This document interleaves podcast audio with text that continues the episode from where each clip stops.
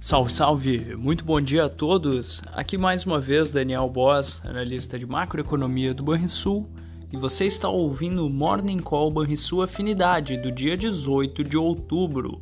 Lá fora, as bolsas europeias e os índices futuros americanos operam em alta, ampliando os ganhos da sessão anterior, enquanto a temporada de balanços vai ganhando força com os resultados de bancos dos Estados Unidos e de um rearranjo nos planos fiscais do Reino Unido.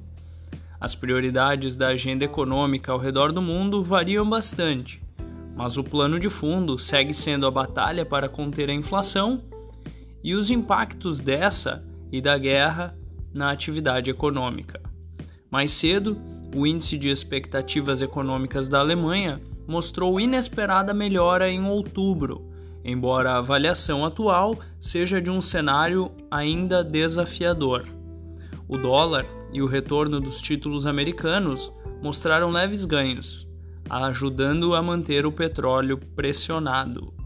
Essas foram as notícias internacionais. No Brasil, o exterior positivo poderá favorecer um apetite por risco na bolsa de valores, onde deverá ser assunto o relatório de produção da Vale do terceiro trimestre, divulgado ontem à noite. Ainda na sessão, o resultado do IGP-10 de outubro, divulgado há pouco, tende a causar algum efeito para o humor dos investidores.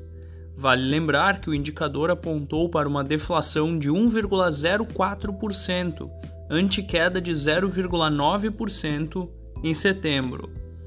Já o mercado de câmbio poderá ficar volátil, com o dólar oscilando entre margens estreitas.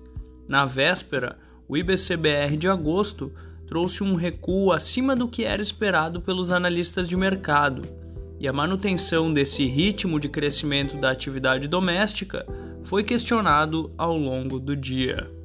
Fechamento do mercado. O dólar fechou a segunda-feira com queda de 0,37% aos R$ 5,28. O Ibovespa avançou 1,38% aos 113.623 pontos, e o S&P 500 subiu 2,65% aos 3.677 pontos. O DI futuro para janeiro de 2024 caiu 3 pontos base, a 12,84%, e o DI futuro para janeiro de 2027 caiu 12 pontos base, a 11,48%. Na agenda do dia, nos Estados Unidos teremos dados da produção industrial de setembro, além de discursos de dirigentes do Fed. E no Brasil, o principal dado será a sondagem industrial de setembro. Você ouviu o Morning Call e sua afinidade com os destaques do dia. Acompanhe de segunda a sexta-feira o nosso overview.